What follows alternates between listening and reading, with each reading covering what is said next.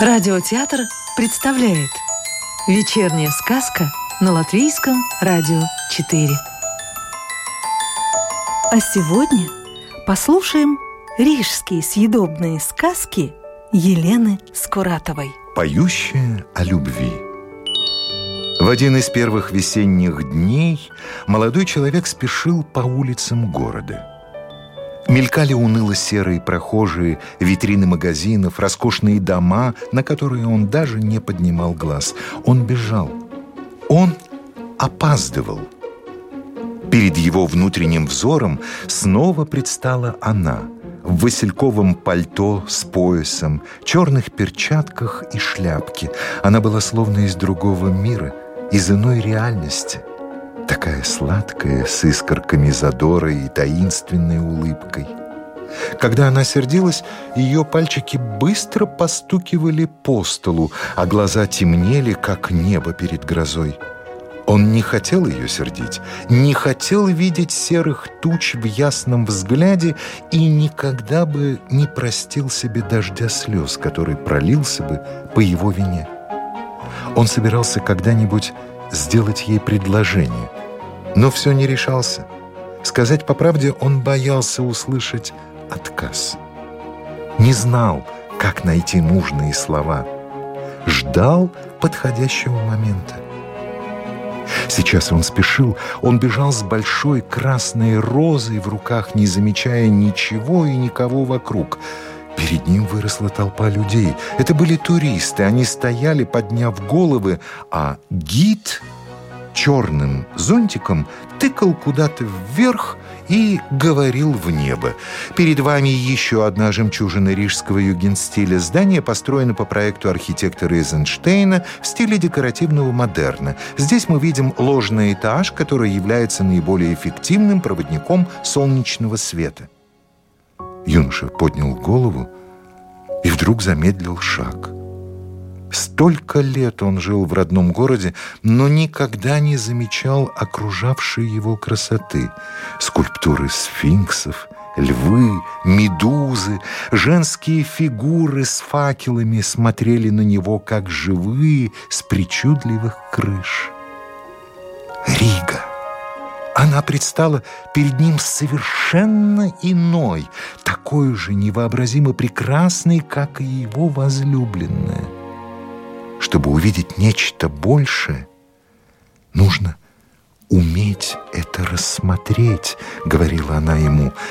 Кажется, теперь он понял и смотрел. Простите, на юношу налетел спешивший мимо прохожий. Ай, и вы, простите, я... Я, кажется, сломал ваш цветок. Юноша в растерянности перевел взгляд на розу. «Простите», — снова извинился прохожий и устремился прочь, лавируя в толпе туристов. А вот и рижский возлюбленный. Гид был явно в шутливом настроении. Давайте узнаем, нет ли у него с собой знаменитой поющей конфеты. Он повернулся к озадаченному молодому человеку, которому было явно не по себе от происходящего. «Простите мою шутку. Вы верно не поняли, о чем я говорю», — обратился к нему гид, бросив сочувственный взгляд на цветок.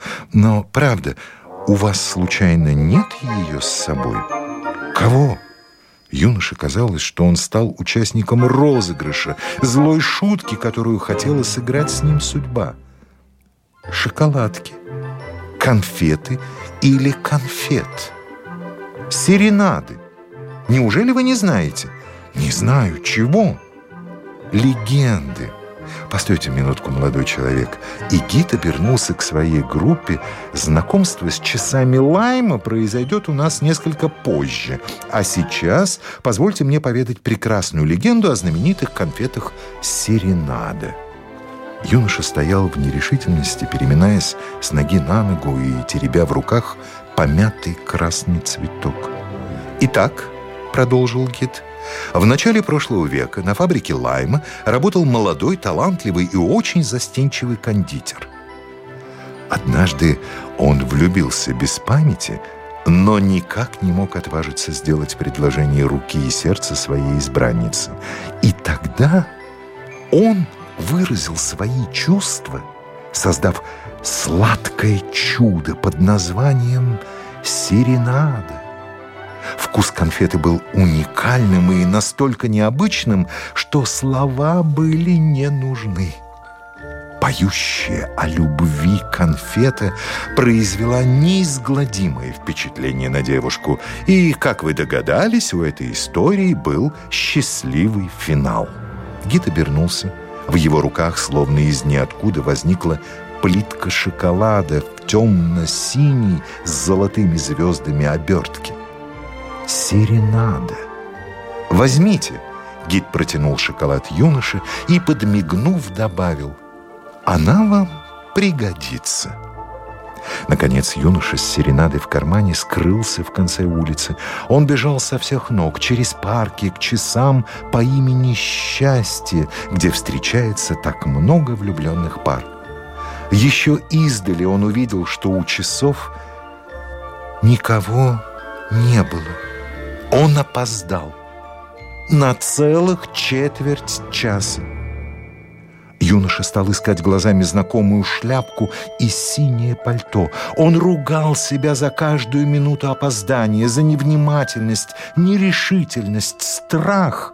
Сегодня он увидел нечто удивительно новое в своем городе и с удивлением прислушивался к своим чувствам. Но ведь его сердце знало все ответы. Так отчего же оно трепетало? Подняв голову, юноша посмотрел на крыши окружавших его зданий и серое небо. Перевел взгляд на голые деревья в парке, идущих мимо прохожих, и увидел знакомый силуэт. Это была она.